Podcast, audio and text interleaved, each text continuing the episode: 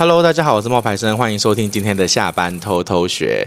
我今天想要跟你们讨论的是职场。那职场里面有一件事情叫做你的思维模式。那我是八零后，我是八五后，我是八五花的那一代，八五花。为什么不是八零？为什么开始慢慢因为因为我发现就是有多五岁嘛，你知道？嗯、我是八五后，我就是杨幂那个年代，就是八五花，我跟她差不多大。哦。那你是那个杨紫那个九零后。对。对对对。那还有一个就是现在有一个新的叫做零零后，就是欧阳娜娜那个年代。哦。对。可是你不要以为欧阳娜娜那年代还是很年轻哦，他们也进入职场了哦。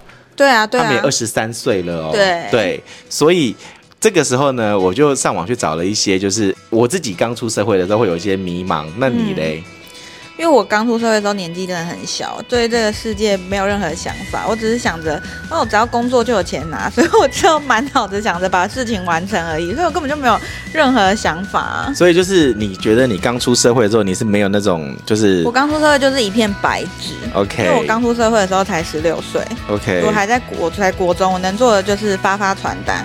你知道这个我这个年纪刚出社会的时候，其实会被那个我们的前辈，比如说六年级生、五年级。生冠上一个新名词，叫做“草莓族”。你是几年哪一几岁的时候出社会啊？大概二十二、二十三。大学毕业之后，对，正式出社会。对，了解。所以我那个时候，我觉得被会被一些人说“草莓族”，然后再加上我们那个年代，二零零八年、零九年的时候，刚好就是嗯，美国次级房贷引发的全球金融风暴。嗯嗯嗯。然后台湾开始二二 K，嗯的那个时候。哎，那二二 K 之前台湾是多少啊？就是它是突然下降到二二 K，还是为什么会有这个标准？其实本来大概是二十八或是三万。哦，它是因为突然降低，哦，它是因为那个时候的失业率就是太惨了，嗯，然后政府就提供了一个二二 K 的补助方案，嗯，所以是政府拿钱出来做二二 K。可是因为政府拿钱出来之后，那大家就要请人嘛，对不对？那公司的标准就觉得，反正我二二 K 就可以请到人，那我干嘛要花二八三零？就跟你老板以前，你不是说过你以前有个老板，他请会计以前可能是三万，可能是四万多，现在他发现他三万多就可以请到会计，他干嘛要花一样的钱？对就这个道理啊。然后所有的起薪就被压低到二二 K。可是说真的啦，我印象中哦，就是呃刚出社会的话，我那个年代，除非你是申请二二 K 那个工作项目，因为二二 K 它是政府补助方案，所以是政府给你二二 K。可是我记得。从我那时候开始在找工作的时候，哎，我是从时薪一百六十几就算合法的那种 年代开始哦。然后我记得那时候，呃，满十七八岁开始进入到公司职场工作，就不再是打零工的那一种。那个时候就是按他们都会按照政府的最低薪资在开。对啊。所以政府今天说多少，他们就会选最低的。对啊，没错啊，没错。哦。但是我的意思是说，一般来说，二二 K 的那个数字是政府它。的补助方案，所以呃，一般的公司行号，如果你真的去找工作的话，你申请的那个工作，它刚好是政府补助方案，你就拿二二 K。可是如果你申请那个工作，比如说像我，我不是拿二二 K，我好像拿三万，但我跟二二 K 做的事情是一样的，嗯，只是因为它那个位置是政府补助方案，我的是就是公司的缺，哦，差在这。对，了解。好，因为都是新人嘛。那现在其实想一想，距离新人哇，也过了十几年了。嗯。所以最近呢，就是为了要做这个主题啊，我就来查了一下现在的零零后他们的想法到底是什么。那我就被一个零零后的话给震惊了。嗯，怎么说？那个零零后的话是：我吃不了学习的苦，也吃不了生活的苦。可是我为什么要吃苦呢？我活在这个世界上，难道就是为了吃苦吗？为什么要老教育我们吃苦呢？吃苦就一定会成功吗？可是很多人吃苦也没成功啊。那么被教育吃苦又有什么意义呢？如果吃了十分的苦可以获得十分的报酬，没关系的，我可以吃苦。可是如果吃了苦还得不到一根香烟的回报，那我还不如不吃苦。嗯，你觉得他这句话有没有道理？听起来好像蛮有道理的哦，可是我从小就被怎么讲？从小的教育就是你就是要努力呀，不管怎么样，你就是要努力。你要努力读书，你要努力工作，你要努力生活，怎么样？你就是要努力。这一位同学，这一位这一位新新新人呐，哈，说真的，就是他没有遇过一个问题，就是不，其实不是你选择吃苦不吃苦，哎，嗯。是你只有两个选择，要么吃苦，要么没饭吃，然后饿死。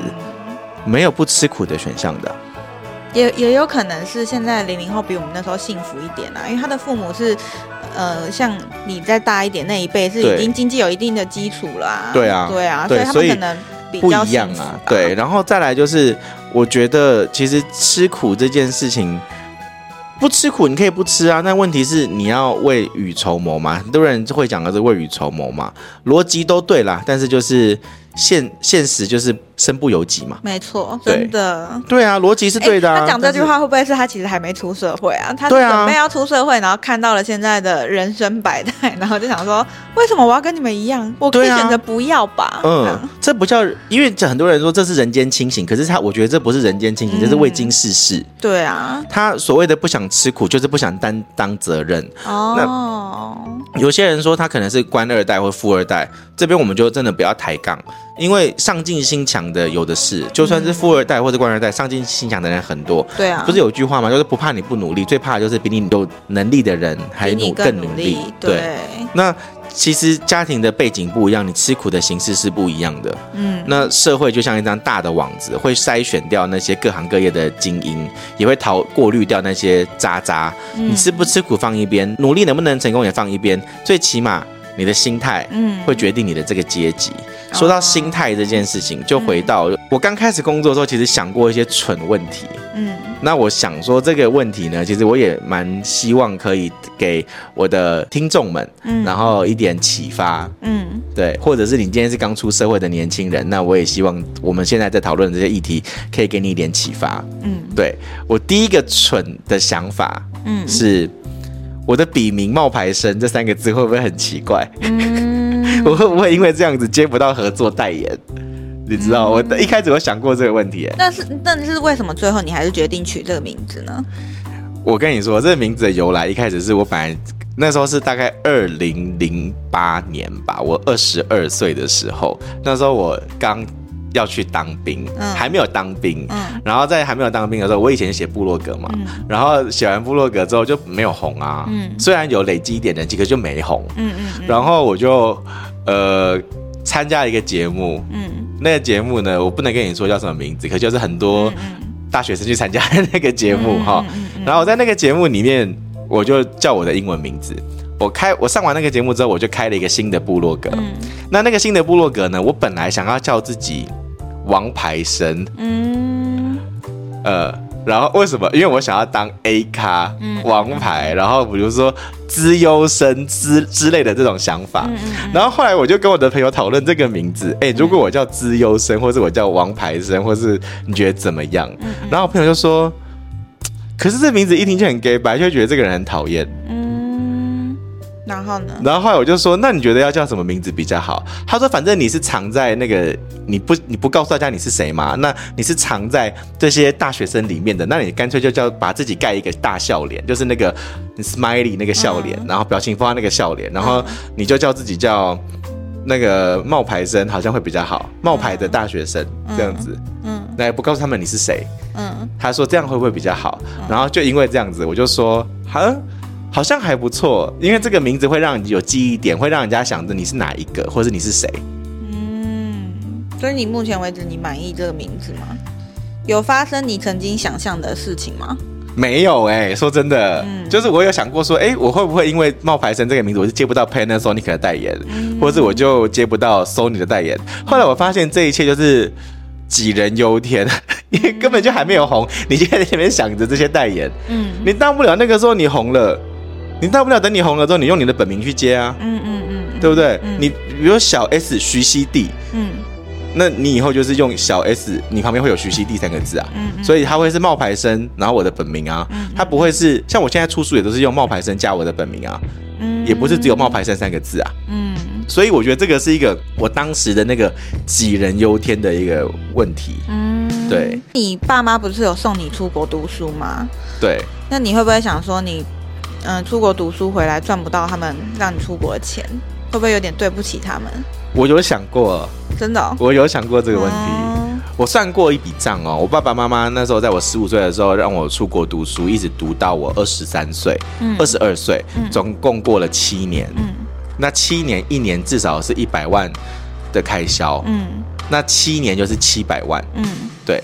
那我们家也不是只有一个小孩，我还有弟弟啊，然后他也要读书啊，他也要，我爸爸他也会就是投资理财，他们也都要用到钱啊，对，也要生活，所以代表他们其实在那个时候是有一个压力的。对。然后我当时其实有想过这个问题，嗯，然后我想过说，我出国读书，尤其是我在二十岁的时候，嗯，就是距离回台湾还有两年，嗯，我想的不只是我出国读书会不会赚到我的这些钱，嗯，我还要想一个问题是，我以后到底要干嘛？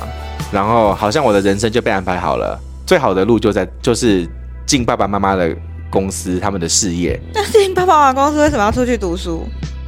所以那时候我有一点因为这个想法有点丧，嗯，有点垂头丧气，会觉得说好像人生的努力的一切都被安排好了，嗯，那你努力又有什么意义呢？那好像你就是这样就好了啊，嗯，何必要再努力一点呢？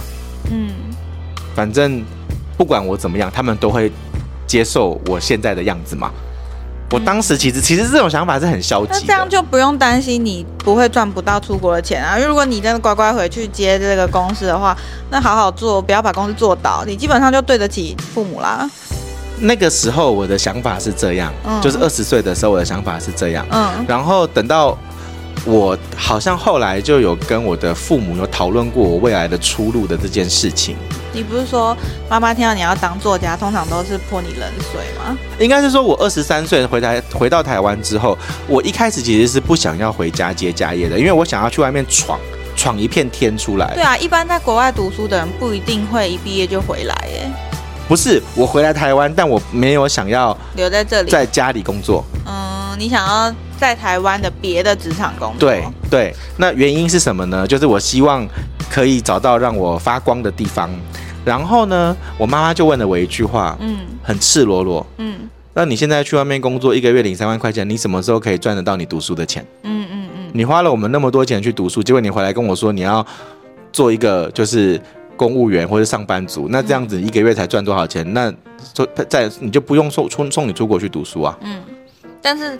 你在他们，你在自己家的公司，他们是可以接受的。他们认为，我说我对我有问他，他就说，你可以想把这个公司如何变大，嗯，就是把公司做起来，扩张，做得更好。对，嗯嗯嗯。那这个是不同的。你你你很积极的去虽然参展啊，你要去做什么做什么啊？那你一样也是有很多的天空啊。嗯。可是你为什么就一定觉得说公司是？因为我爸爸妈妈那时候认为我的，我当时的想法有一点是，我是一尊大佛，我看不上。我爸爸妈妈后来讲一句很实际的话哦，我妈妈跟我爸说：“哎呀，那是因为我们家不是台塑啦，如果我们家是台塑的话哦，大家抢的要进哦。”哦，懂理解是什么意思？他的他的心态是这样，就觉得你从国外回来，你看不起我们这间公司啦，对，觉得外面的比较好啦。对对对对对，他觉得是这样。然后我，然后嘞，你就真的妈妈就让你出去了。我爸爸那个时候是跟我说。你就先去啊，去外面也没有不好，你可以先去了解一下职场的险恶，也许你会觉得，哎，回来才是对的。但是他有给我一个底时间的底线哦，他有说去外面可能三五年之后，你如果再不回来的话，我也不一定会要你哦。嗯嗯嗯嗯，就是说不是说让你这么随便想来就来啦。对对对，当时其实是有一点这个心态的。嗯，可是你在国外，你读书所学的专业跟你的工作是有关系的吗？呃，现在社群这一块吗？没有。以刚刚入行吗？刚回台湾吗？刚回台湾的时候，我在国外读的是气管。嗯。然后我也在刚刚读书的时，刚刚回来的时候。还有就是初入职场的时候，我其实是有一点担心我找不到工作。哎，可是你读气管是一开始就是为了接家业，所以选择不是不是？还是那你为什么会选气管？你本来就对这个有兴趣？不是，在国外其实没有分系。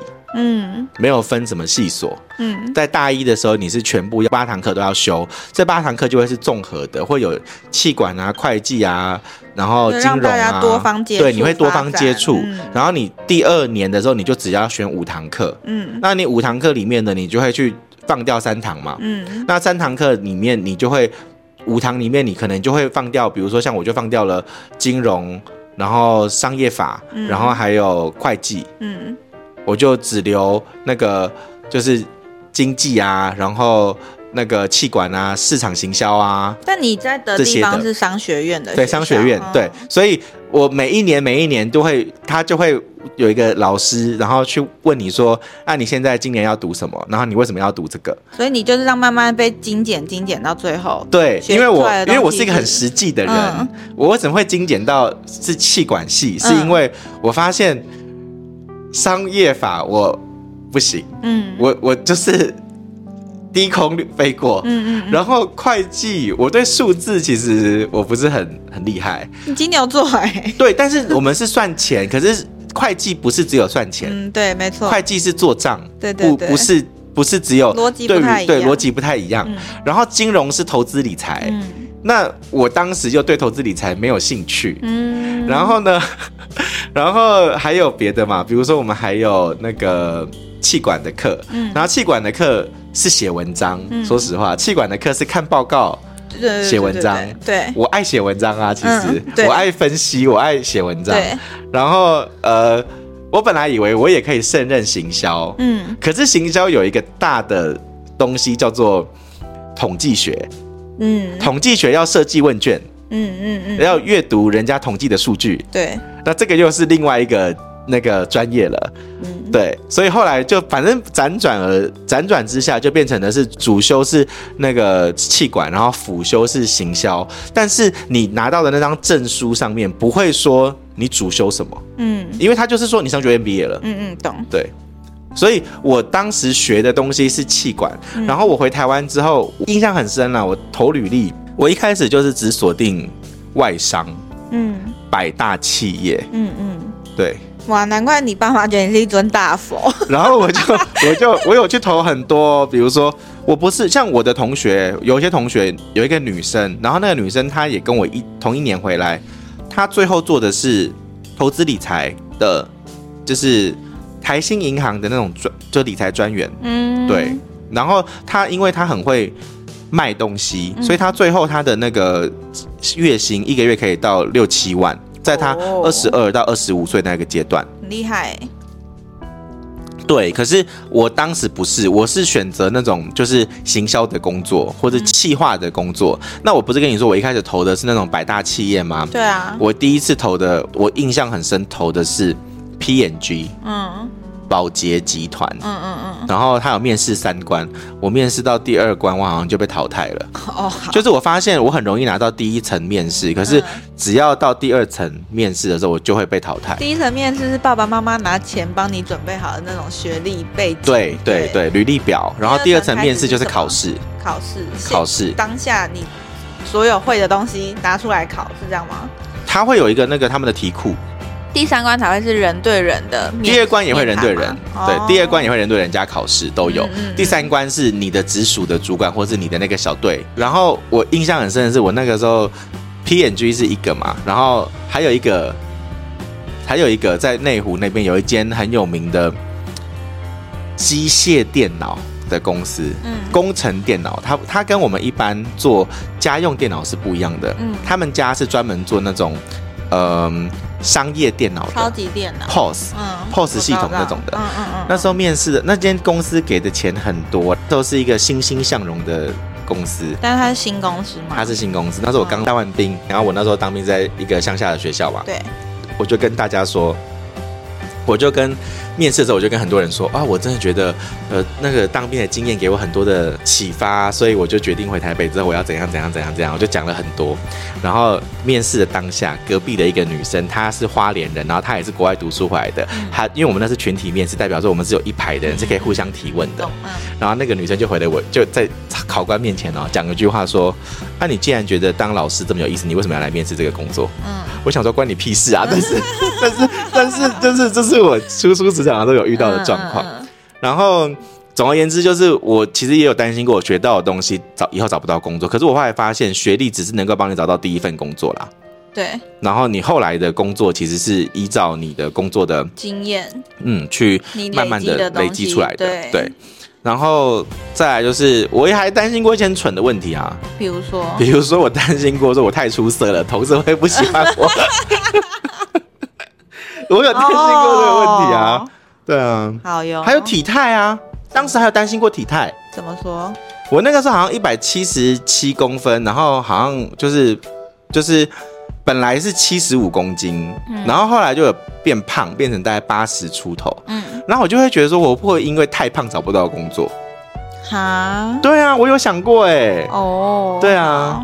嗯。然后我刚刚不是说我找工作的时候，我是先投那个百大嘛，但都没有问，都没有进啊。对。然后就慢慢的扩张到，比如说台湾百大，比如说科技业的，嗯，比如说像台湾的那个呃那个台湾的一些公司啦，比如说那种游游戏产业的也有啊什么的，嗯、我就把我的履历表越扩越大，越扩越大。嗯。我后来就发现说，刚开始出了社会的时候，真的会有一些很愚蠢的想法。嗯。比如说你会挑工作。嗯。可是实际上，就像。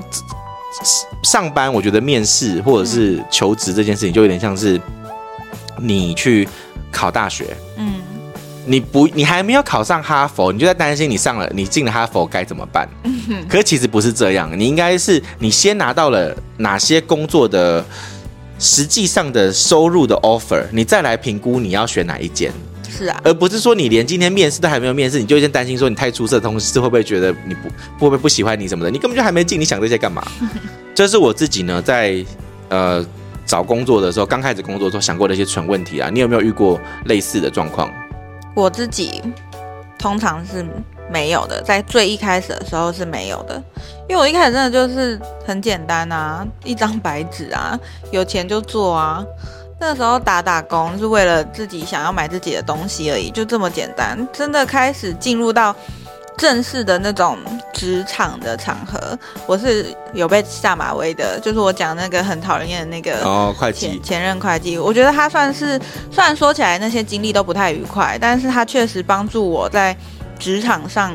快速的成长，应对进退，学会一个八面玲珑的那种感觉，嗯，学会在什么样的人面前说什么样的话，在什么样的人面前保留一下自己多一些。虽然感受不好，但经验却很重要。这一点我们两个蛮不一样的，嗯，因为你一直觉得我是不会保留的人，你每次在我去外面，比如说要跟朋友见面或者分享的时候，你就会说保留一点，保留一点，不要讲太多。对，对，因为你你。哎，这我的个性，我出来之后学到的事情是这个样子。嗯，这没有不对啊，我只是说每个人在职场上面你会遇到不同的状况嘛，那会造就你最后不同的个性啊。对，那我目前为止都是属于保留的那一个。嗯，对，因为我是属于那种无所谓啊，就讲啊。所以为什么同学们会说他觉得老师总是很愿意分享？嗯，因为他们有感受到我的毫无保留啊，我觉得。好哟，好好好，好，我们今天分享到这边啦，就是讲一下零零后的职场思维，还有刚开始工作的时候遇到的一些蠢问题。所以其实最后是八五后 VS 零零后。对，因为九零后选择不战。好，好，就到这边喽，拜拜。嗯，拜拜。